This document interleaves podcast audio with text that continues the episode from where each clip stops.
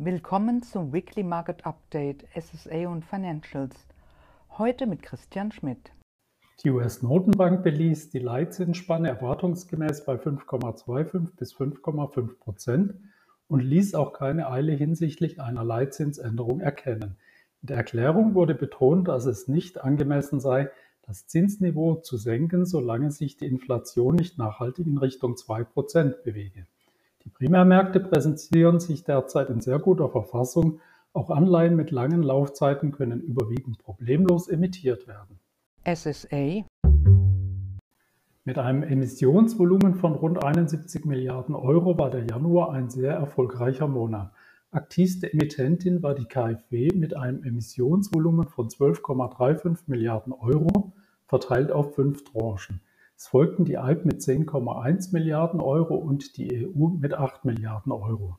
Die Verfassung des Primärmarktes ist weiterhin gut und ein Ende der regen Emissionstätigkeit ist vorerst nicht in Sicht. Covered Bonds Wie erwartet setzte sich die rege Emissionstätigkeit in dieser Woche fort.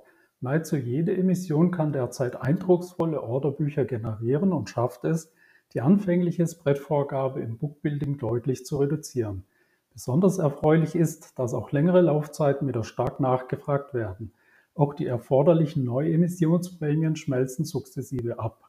Auf dem Sekundärmarkt werden die Spread-Nachzügler in einem voraussichtlich weiterhin positiven Marktumfeld sicherlich verstärktes Interesse wecken.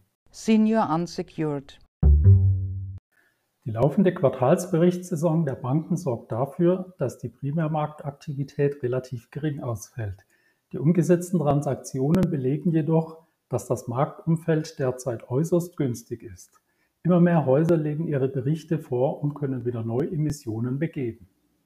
Die Publikation zu unserem Weekly Market Update finden Sie unter Research auf helaba.com.